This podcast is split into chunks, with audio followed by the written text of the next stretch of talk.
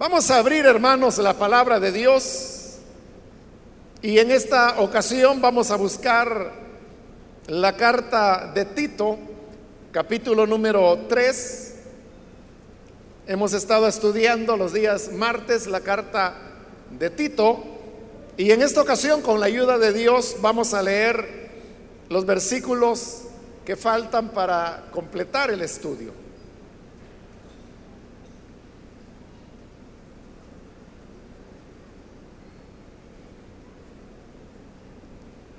La palabra de Dios en Tito capítulo 3, versículo 8 en adelante, nos dice, palabra fiel es esta. Y en estas cosas quiero que insistas con firmeza, para que los que creen en Dios procuren ocuparse en buenas obras. Estas cosas son buenas y útiles a los hombres. Pero evita las cuestiones necias y genealogías y contenciones y discusiones acerca de la ley, porque son vanas y sin provecho. Al hombre que cause divisiones, después de una y otra amonestación, deséchalo, sabiendo que el tal se ha pervertido y peca y está condenado por su propio juicio. Cuando envíe a ti, a Artemas o a Tíquico, apresúrate a venir a mí en Nicópolis, porque allí he determinado pasar el invierno. A Cenas, intérprete de la ley, y a Apolos, encamínales con solicitud, de modo que nada les falte. Y aprendan también los nuestros a ocuparse en buenas obras para los casos de necesidad para que no sean sin fruto. Todos los que están conmigo te saludan. Saluda a los que nos aman en la fe. La gracia sea con todos vosotros. Amén. Pueden tomar sus asientos, por favor.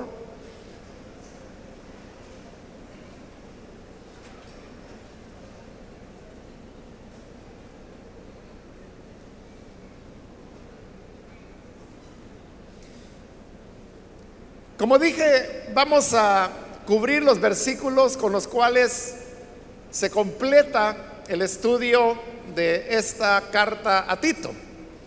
En la última ocasión cubrimos la parte donde, en pocas palabras, lo que teníamos es un resumen del Evangelio, pues la carta habla de lo que antes éramos en otro tiempo, cuando no conocíamos al Señor Luego lo que ocurrió cuando la gracia de Dios se manifestó y cómo fuimos salvados, y ahí dice muy claramente, no por obras de justicia que nosotros hubiésemos hecho, sino por el lavamiento de la regeneración y la renovación en el Espíritu Santo.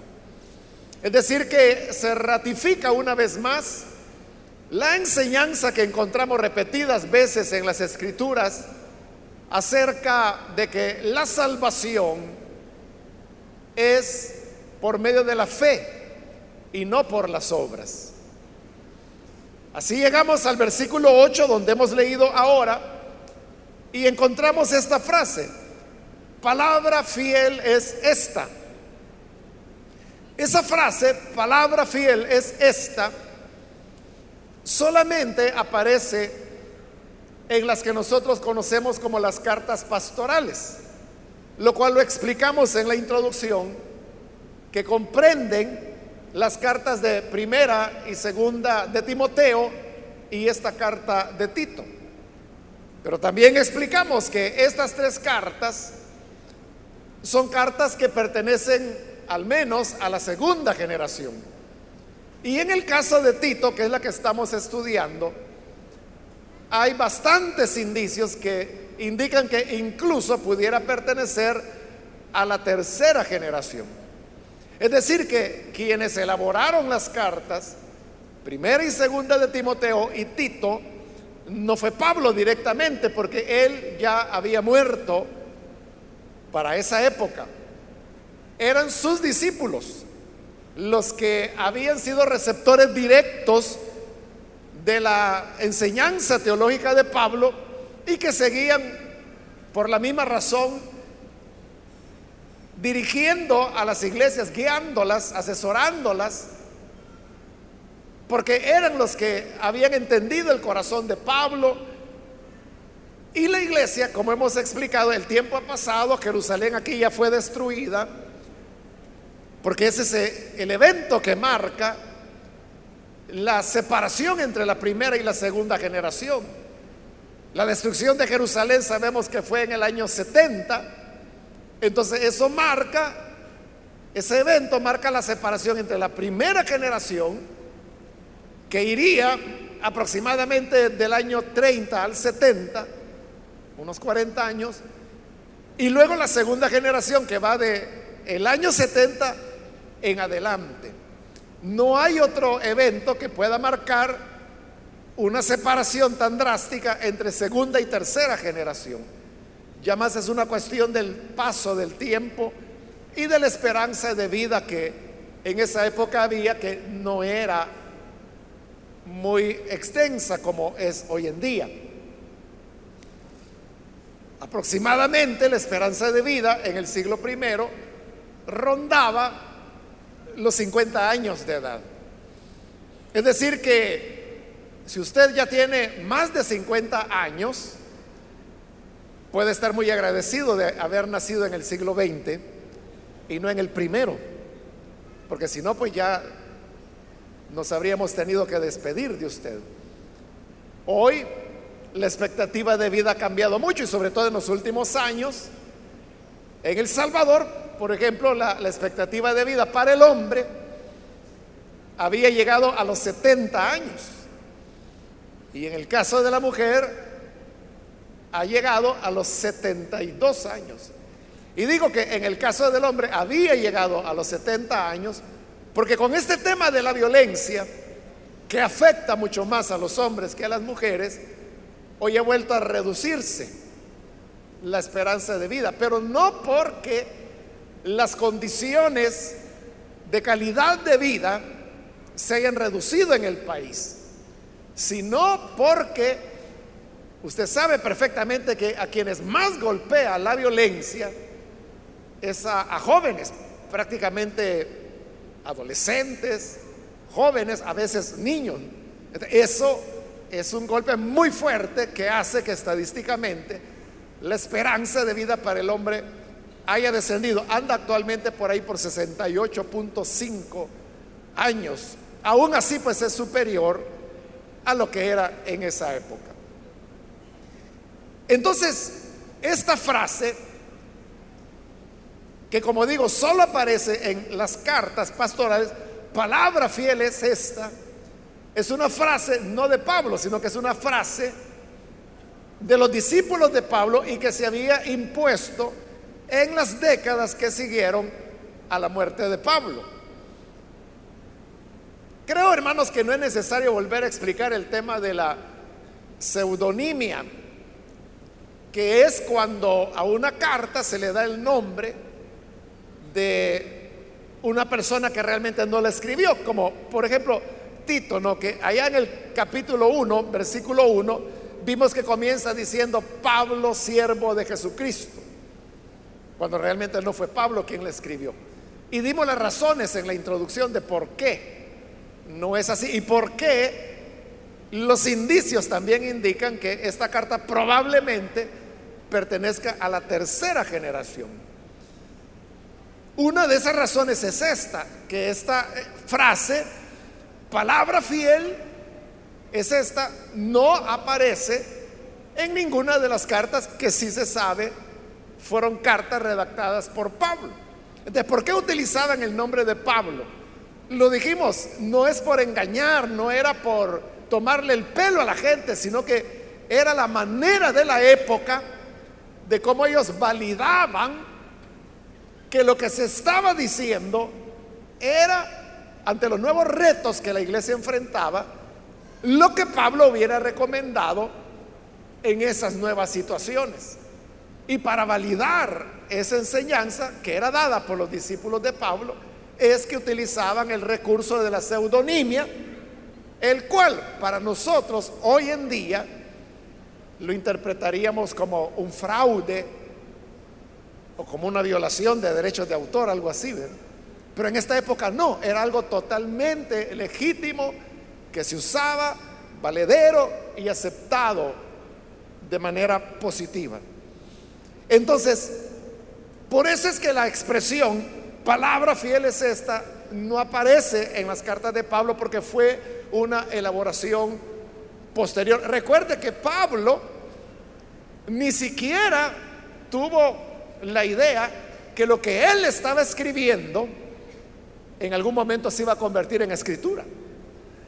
Cuando él escribió los Gálatas, él escribió en medio de las presiones del momento y nunca estuvo pensando de que Gálatas iba a ser parte de las escrituras. Por lo tanto, Pablo no pudo haber elaborado esa expresión diciendo de lo que él escribía, palabra fiel es esta, queriendo decir con eso que era palabra de Dios. Jamás Pablo hizo tal cosa.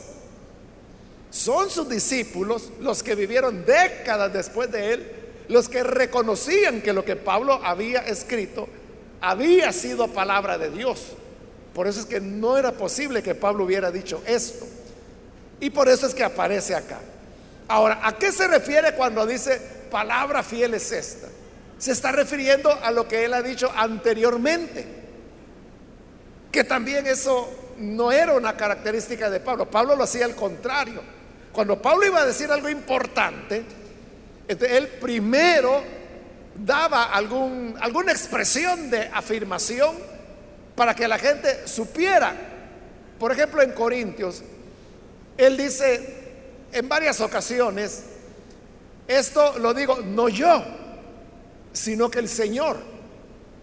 Y dice a continuación qué es lo que el Señor decía pero nunca lo hacía al final, después de haberlo dicho.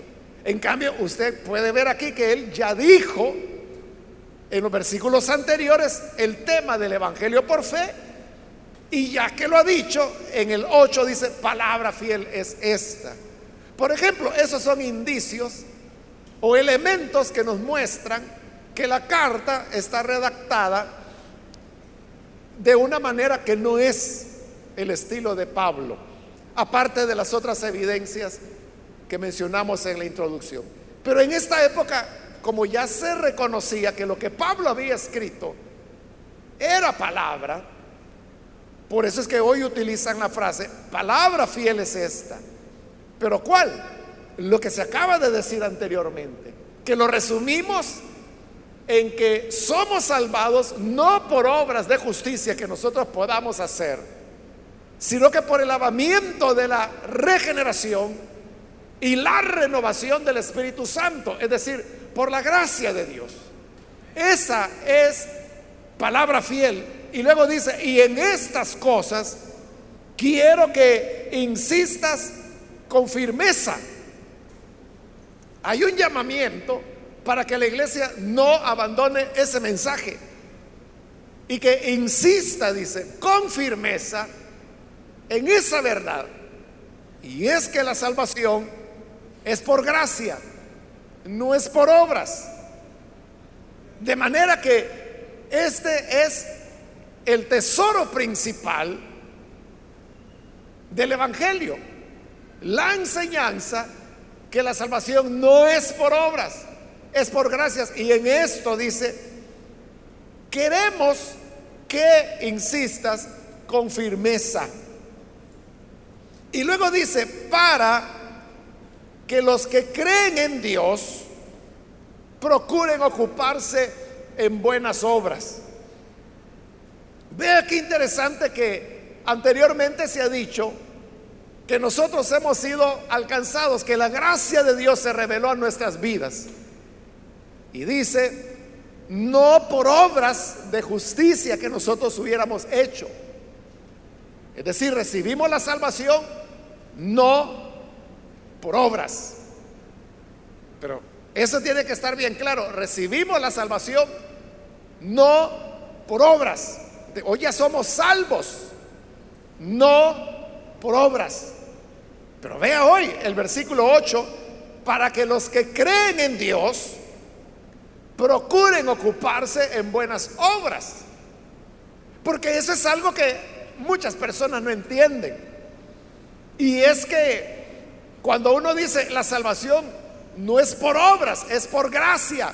Entonces la gente dice, ah, entonces significa que yo puedo vivir como me da la gana, puedo tener la conducta que yo quiera, porque como no es por obras, y en verdad la salvación no es por obras, pero aquí dice que los que han creído en Dios y por lo tanto fueron salvos por la fe, deben procurar ocuparse en buenas obras. Es decir, que no es que desechemos las buenas obras por la gracia. Lo único que la estamos poniendo en el lugar que le corresponde. Entonces repito, no somos salvos por buenas obras. No tenemos la salvación por obras. Pero hemos sido salvados para buenas obras. Es diferente, ¿no? Es diferente que hoy, teniendo la salvación, nos dedicamos a buenas obras, no para salvarnos, porque eso ya lo tenemos, sino como producto, como resultado de haber sido salvados. Por eso es que los creyentes debemos dedicarnos a las buenas obras. ¿Y cuáles son las buenas obras? En este capítulo 3, él ha mencionado varias, como por ejemplo el tema de sujetarse a los gobernantes, el tema de estar dispuestos a una colaboración con los gobernantes en aquellos elementos que son comunes del reino de Dios con los planes de gobierno que cualquier partido o persona pudiera tener, pero que haya coincidencia. El no difamar, el no ser pendencieros, que todo eso lo explicamos en la última ocasión. El ser amables, el ser mansos, tener mansedumbre. Esos son ejemplos de buenas obras a las cuales debemos dedicarnos. Entonces nadie puede decir, ah, como la salvación es por gracia. Entonces, vivamos como nos dé la gana. No, porque si en verdad hemos sido salvados, dice que es para buenas obras, para que nos dediquemos a las buenas obras. Y en esto dice, es en lo que hay que insistir. Y termina el versículo 8 diciendo, estas cosas son buenas y útiles a los hombres. ¿Qué es lo que resulta bueno y útil para los hombres? Lo que acaba de decir, que la salvación no es por obras, pero que una vez salvados debemos dedicarnos a las buenas obras. Eso es provechoso, eso es útil no es útil para el ser humano dedicarse a una vida de disolución, de faltas, de pecado. ¿A quién le va a aprovechar eso? ¿O qué utilidad se obtendrá de ello? En cambio, cuando insistimos con firmeza que la salvación es por la fe, por la gracia, no por obras, pero que una vez salvados debemos dedicarnos a las buenas obras, eso es provechoso para todos. Aprovecha a quien hace la buena obra y aprovecha a quien recibe esa buena obra. Porque las buenas obras son para el prójimo. Y eso es útil. Estas son las cosas que son útiles. Después, a continuación, vamos a ver, él menciona las cosas que no son provechosas, que él llama vanas. Y que las podemos ver ahí en el versículo 9. Evita las cuestiones necias y genealogías y contenciones. De cuando ahí habla de cuestiones necias y genealogías, ¿a qué se está refiriendo?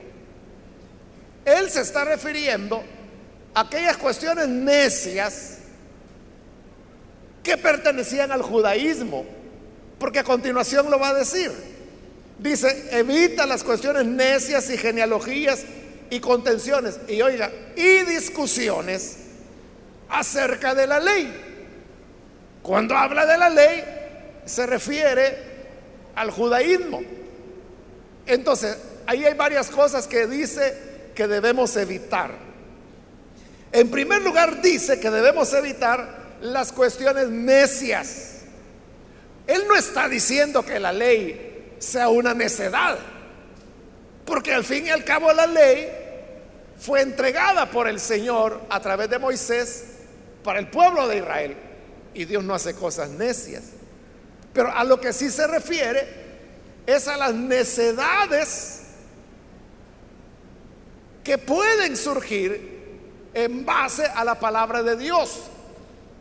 Entonces vea, incluso de la palabra de Dios el ser humano puede sacar cuestiones necias, no porque la palabra sea necia, sino que porque esas interpretaciones que se están haciendo de la palabra se convierten en cuestiones necias. De esto hay mucho. Hay gente que en lugar de recibir la palabra de Dios y ponerla en práctica, que es lo que Dios desea, lo que hacen es involucrarse en discusiones que como ahí dice, son necias, necias porque no llevarán a ningún provecho.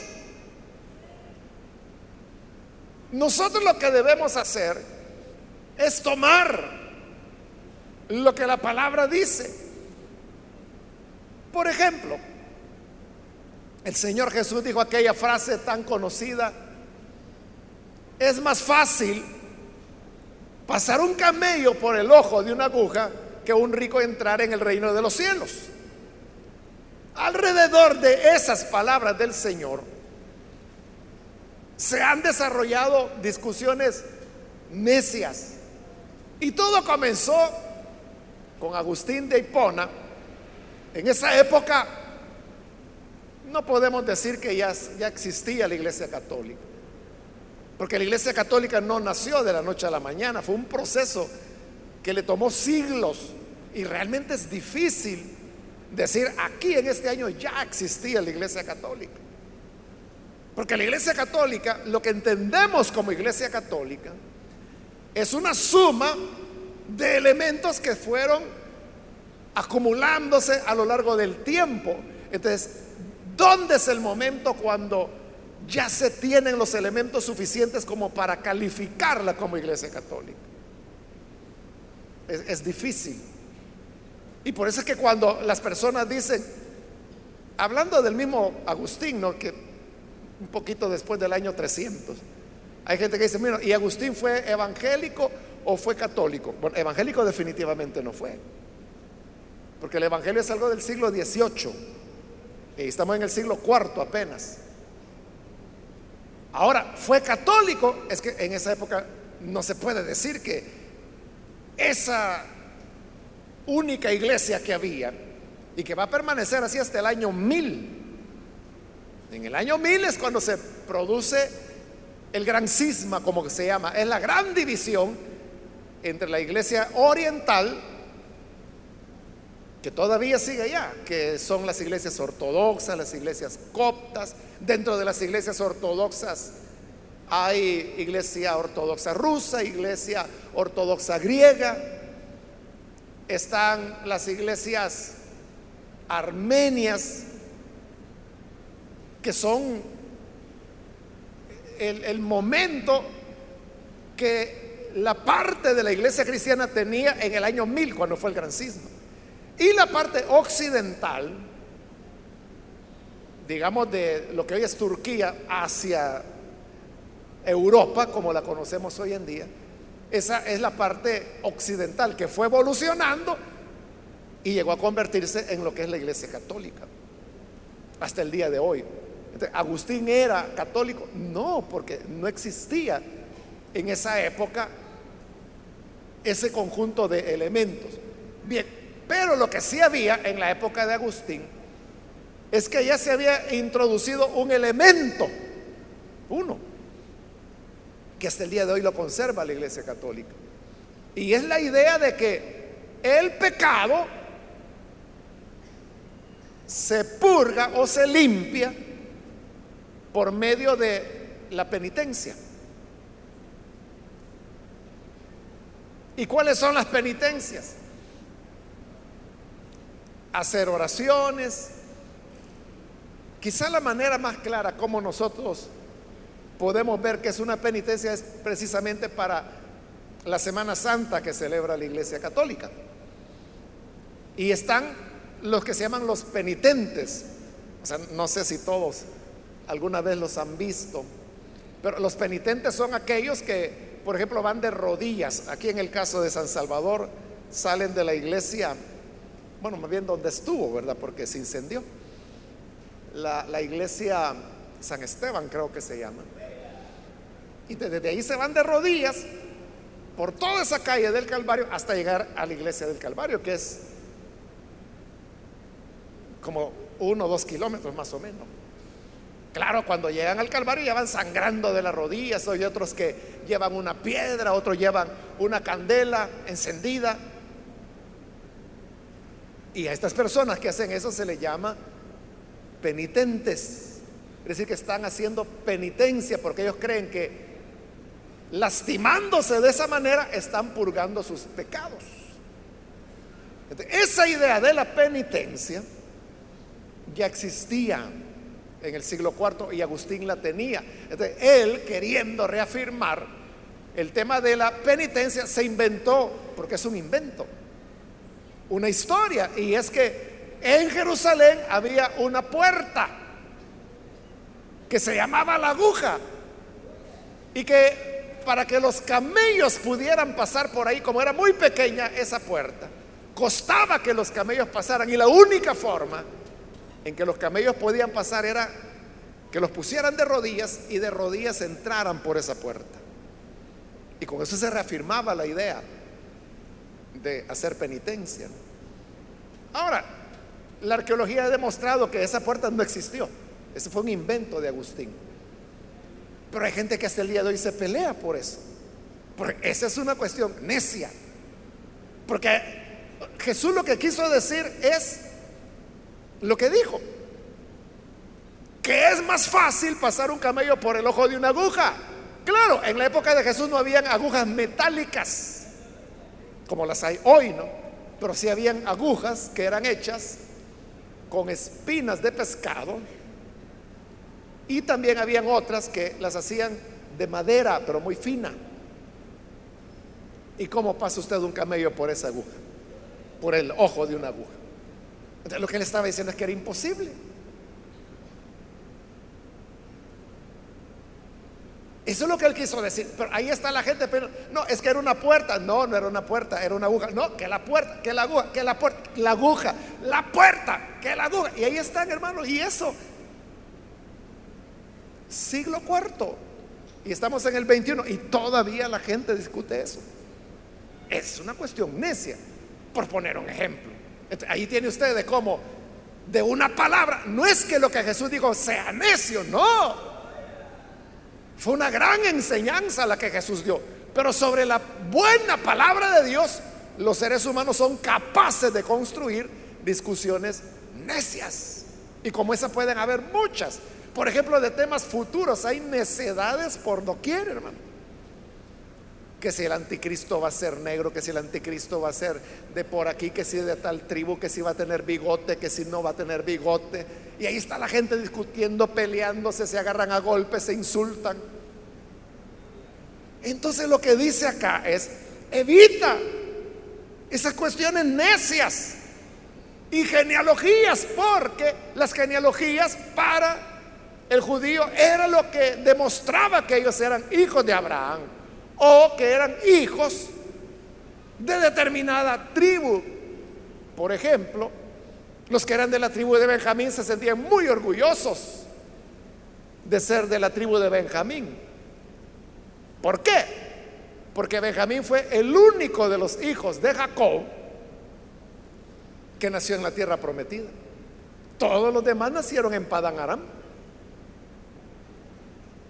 Entonces ellos decían, es que nosotros somos más importantes porque Benjamín es el único que nació en la tierra prometida. ¿Y? ¿Y eso qué? ¿Qué, qué a lo de santidad le añade por eso? Cosas necias, genealogías, contenciones. Es decir, estar contendiendo, peleando. Contender, usted sabe que es yo soy mejor que el otro. Contender es, es una contienda. ¿Y, ¿Y quién gana en una contienda? El más fuerte, el más sabio, el más rápido. Contender es cuando es que yo soy mejor, es que yo soy más espiritual. No, es que mi iglesia aquí, mi iglesia allá. Evite estas cosas. Discusiones acerca de la ley. la palabra de Dios no es para estar armando discusiones solo por discutir, y mucho menos si se trata de la ley. Porque dice, todas estas cosas son vanas y sin provecho. Entonces vea, en el versículo 8, él ha dicho, estas cosas son útiles. ¿Cuáles cosas? El dedicarse a hacer buenas obras y insistir con firmeza en que la salvación es por gracia, no por obras. Eso es útil. Pero lo que es vano y sin provecho, dice que son las necedades, las genealogías, las contenciones, discusiones acerca de la ley. Hoy hay muchas discusiones acerca de la ley. Ahí se habla que la Torá dice tal cosa, que la Torá aquí y que la verdadera Torá es esto. Discusiones de la ley.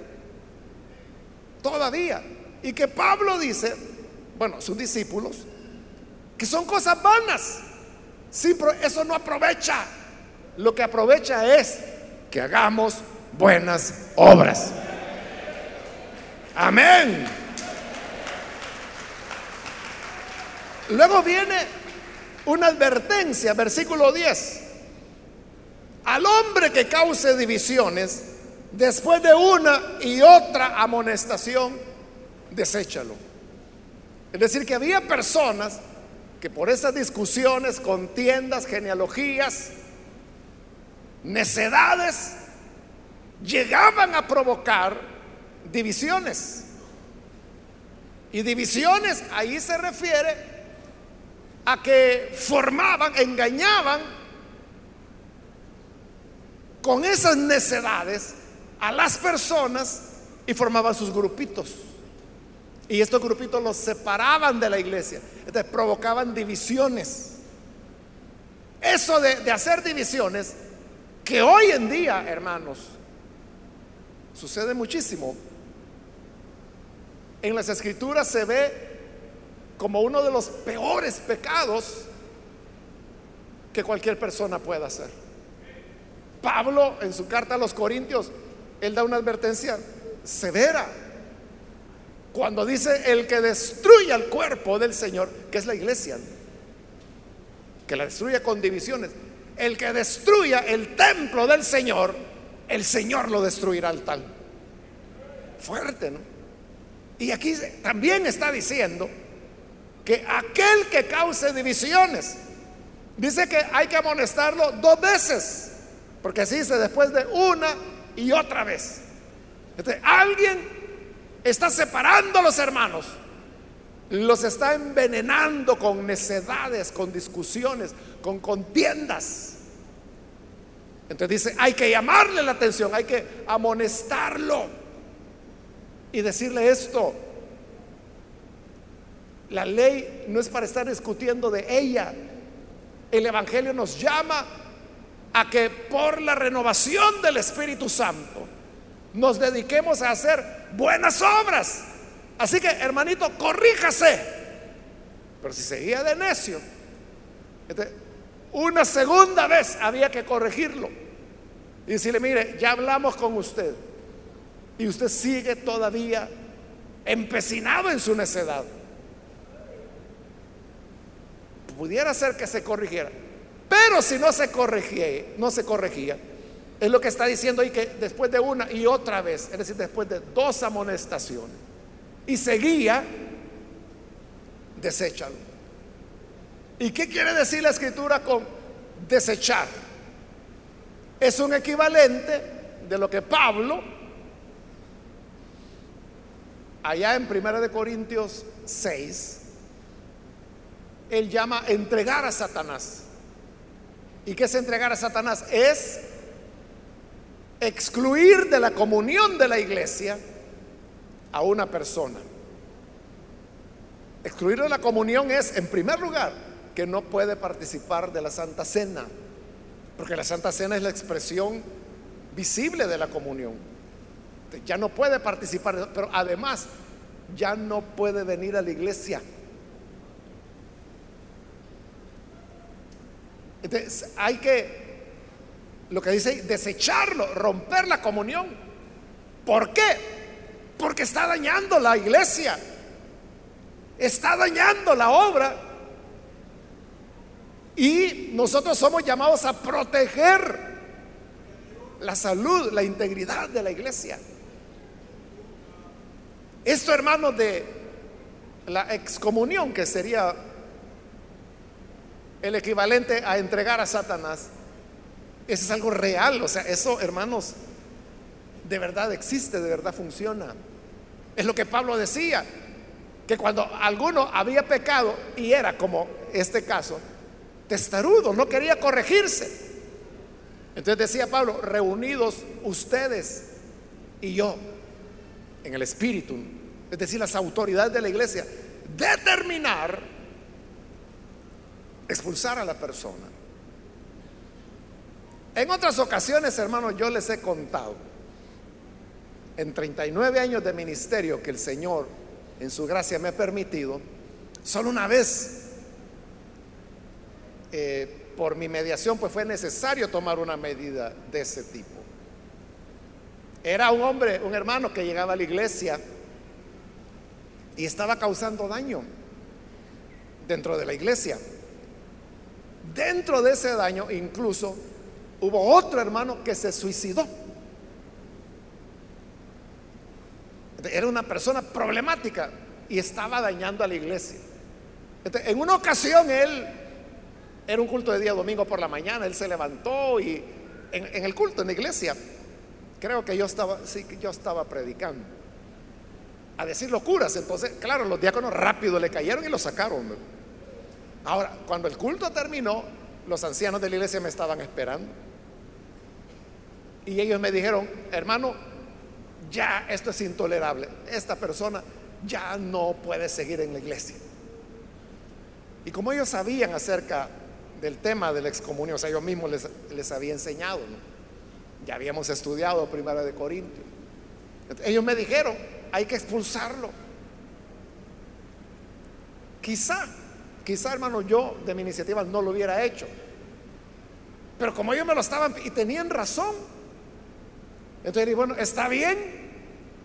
Entonces yo tuve que hacer la carta donde le decía a él, a este hombre, que a partir de ese momento él ya no podía llegar a la iglesia, que ya no era considerado como miembro de la iglesia. Me recuerdo que él tenía ficha de membresía de la iglesia, se la enviamos de regreso.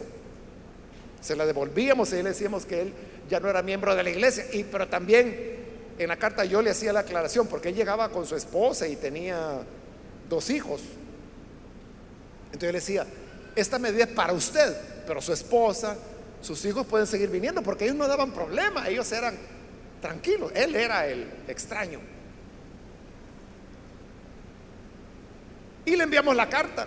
Bueno, menos mal que le entendió, no volvió a llegar a la iglesia. Pero lo que le quiero decir es que 30 días después de haber tomado esa medida, exactamente 30 días, murió.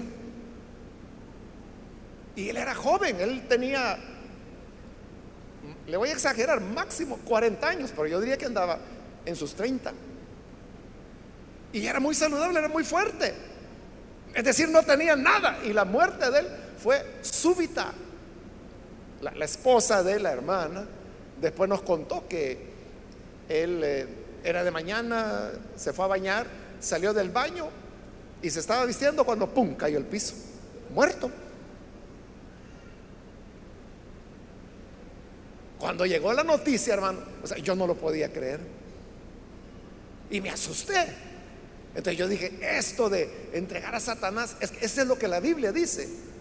Es lo que dice Pablo. El tal sea entregado a Satanás.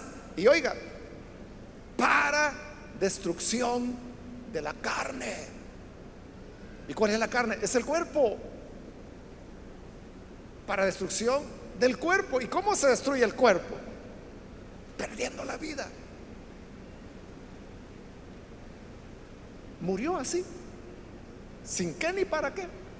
Súbitamente no tenía nada, estaba sano, estaba enfermo y plum, cayó muerto. Y todos quedamos sorprendidos en la iglesia. Porque como hay que comunicarlo a la iglesia, o sea, una excomunión no es algo que se hace en privado, sino que se le comunica a la iglesia, es lo que la Biblia dice. Como por ejemplo cuando Pablo hablaba de, de Alejandro, de Demas, que eran personas que habían tenido que ser excomulgadas. Y decía, cuidado con Alejandro, el calderero, porque me ha causado muchos daños, muchos males. Te lo decía por nombre. Eso fue lo que nosotros hicimos, le comunicamos a la iglesia, de la iglesia sabía. Y cuando 30 días después se muere, toda la iglesia quedó impactada. Yo también, hermanos. A eso es a lo que se refiere acá cuando dice, mira, amonéstalo. Si no obedece, vuélvelo a amonestar. Y si no obedece, deséchalo. Y entonces era entregarlo a Satanás. Por eso es que así es la expresión que Pablo usa, entregar a Satanás para destrucción de la carne. Esta es la medida disciplinaria más severa que se puede tener dentro de una iglesia. Pueden haber disciplinas como las que conocemos, ¿no? De que alguien cometió una falla, entonces digamos el privilegio que tiene se le suspende. No es un castigo, es un mecanismo para que la persona reflexione, para que pueda reconstruir su espiritualidad, para que valore lo que tenía. Y cuando ha pasado un tiempo prudencial, entonces se le puede devolver su privilegio o darle otro. Esas son medidas disciplinarias. Puede haber exhortaciones sin disciplina. En este caso la disciplina es la exhortación, el llamado de atención, el decirle a la persona, oiga, no está bien lo que está haciendo. Es decir, hay diferentes grados de llamadas de atención, pero esto de desechar a una persona o entregarla a Satanás o excomulgarla, cualquiera sea la palabra que usted quiera usar, es la máxima medida que se puede tomar. ¿Y por qué la máxima? Porque el pecado es grave. ¿Y cuál es el pecado? Causar divisiones. Así que cuidémonos, hermanos, de acompañar divisiones porque siempre terminan mal. Ninguna división contará con la bendición de Dios. O yo. Versículo 11, sabiendo que el tal este que tiene que ser desechado se ha pervertido y peca y está condenado por su propio juicio. Es decir, él, mismo se condena con sus argumentos, con su necedad. Así llegamos al versículo 12 donde diríamos que la parte práctica ya terminó y ahora ya viene el cierre de la carta. Dice en el 12, cuando envíe a ti, a Artemas o a Tíquico, apresúrate a venir a mí en Nicópolis. Ahora, recordemos que esta es una carta pseudonímica, es decir, no es Pablo quien la está escribiendo. Pero entonces vean, ¿por qué escriben cosas como esta? Cuando vimos el capítulo 1, espero que lo recuerde, la carta supuestamente va dirigida a Tito. ¿Y qué dice el capítulo 1? Por esta razón te dejé en Creta. Entonces, ¿qué es lo que busca la carta? Validar el hecho de que Tito estaba allí por una comisión que el apóstol le había dado. Pero las décadas ya pasaron y Tito está viejo. Y ahora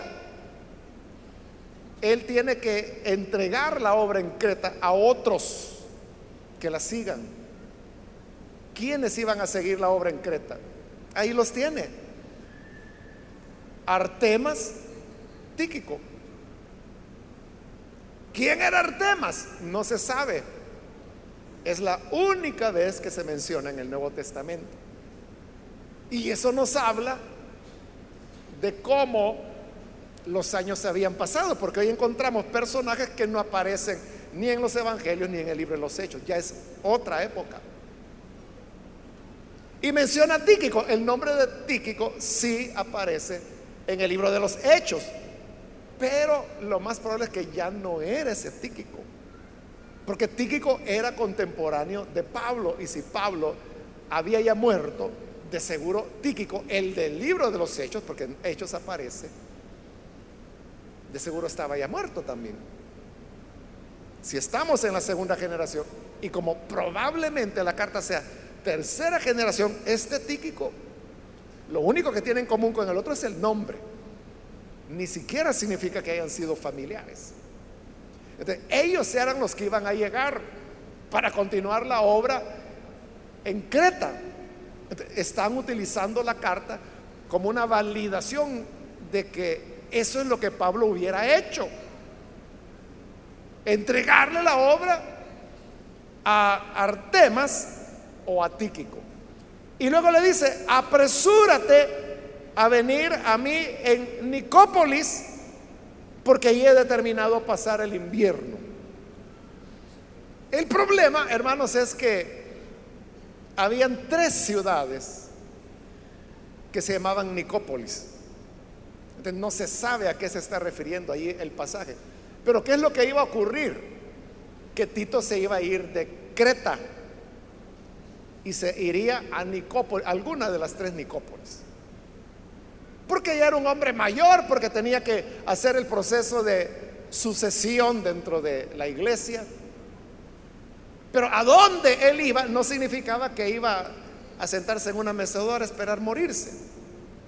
De seguro él iba a continuar la obra teológica que había comenzado Pablo, que sus discípulos han continuado es para que la gente entienda que ese movimiento de Tito de Creta hacia Nicópolis no es para encontrarse con Pablo, porque Pablo ya está muerto, sino que es algo que está avalado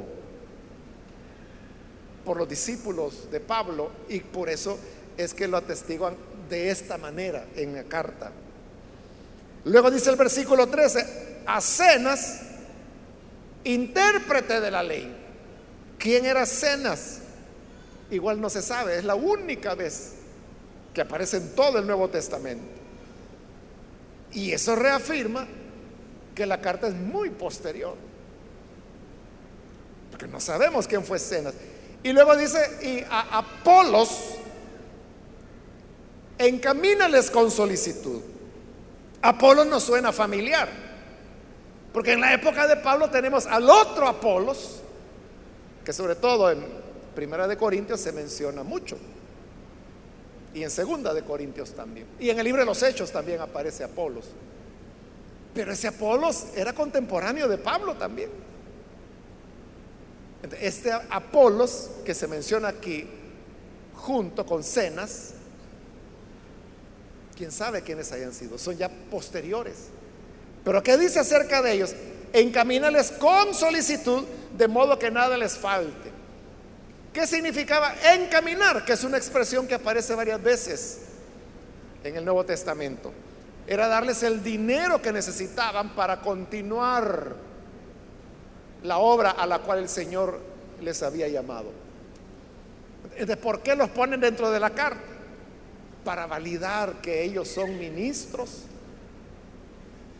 de la escuela de Pablo y por lo tanto hay que apoyarlos. Que nada les falte. Es decir, y a eso se refería Pablo cuando, por ejemplo, a los romanos, él les dice, voy a llegar a ustedes, voy a compartir algún don espiritual y luego quiero que me encaminen, porque voy a España. ¿Y qué significaba eso? Que le dieran los gastos, lo que se iba a necesitar para ir a España. Lo que pasa es que ir de Roma a España, bueno, hoy hermano, en un avionazo, más o menos en una hora usted llega de, Roma a España, ¿no? Pero en la época, eso significaba semanas de camino, semanas en las que tenía que comer todos los días. piense cuánto se gastaba en eso. A eso se refería Pablo cuando decía que lo encaminaran a él. Y hoy que se está pidiendo que se encamine a cenas y a polos, de modo, dice, que nada les falte. Es validar el ministerio de ellos para que los apoyen Versículo 14, y aprendan también los nuestros a ocuparse en buenas obras, que es lo que mencionó anteriormente, para los casos de necesidad, para que no sean sin fruto. Es decir, apóyenlo, denle lo que él necesita, que esa es una buena obra. Es una de las buenas obras a las cuales él está diciendo anteriormente, que debemos ocuparnos en buenas obras. Y luego viene ahí el cierre de la carta en el versículo 15, que usted puede ver no, no tiene nombres. Usted sabe que Pablo acostumbraba saludar, aunque fuera él quien escribiera, las personas que estaban con él. Como Pablo, Timoteo y Silas, les saludamos. O como Romanos 16, ¿no? que es una larga lista de personas a las cuales él saluda. Aquí no saluda a nadie, ni que están con él, ni a quienes va dirigida la carta. ¿Por qué razón? Porque es una carta pseudonímica. Entonces, simplemente dice, versículo 15, todos los que están conmigo te saludan. Nada más pero no menciona a nadie. Y luego saluda a los que nos aman en la fe, pero no dice quienes lo aman. Y Pablo sí mencionaba, hacía listas de gente. Pero es por eso de que todo mundo sabe que Pablo había muerto y que se está utilizando el recurso de la pseudonimia para validar las cosas que hemos dicho. Y luego termina diciendo, la gracia sea con todos vosotros que no es un saludo de Pablo. Este saludo es el que se utiliza en las tres epístolas pastorales, es decir, en primera, segunda de Timoteo y en Tito. Ahí en su casa lo puede revisar y usted va a ver que las tres terminan exactamente con el mismo saludo. La gracia sea con todos vosotros, que es un saludo que Pablo nunca usó en sus cartas auténticas. Y note que también hay una, hay una incongruencia, ¿no? Porque ¿a quién se supone que va dirigida la carta? A que dice que a Tito. Y note que incluso en el 15 todavía está en singular. Porque el 15 dice, todos los que están conmigo te saludan, te saludan a ti. ¿A quién? Tito. Pero mire cómo termina, la gracia sea con todos vosotros. Y que la carta no era para Tito. Entonces, ¿por qué dice vosotros? De repente cambia. Porque en los autores sabían que la carta no era para Tito, era para las iglesias de Creta, que son varios. Y por eso es que el saludo final es con vosotros. Esta incongruencia también se encuentra, no estoy seguro en este momento si en primera o segunda de Timoteo, solo en una está correcto, que sigue manteniendo el singular hasta el final. Este es, otro elemento que nos enseña que ese recurso de decir que es para Tito y que es de Pablo son elementos de pseudonimia por las razones que ya hemos explicado. Así llegamos, hermanos, al final de la carta y la enseñanza fundamental es que debemos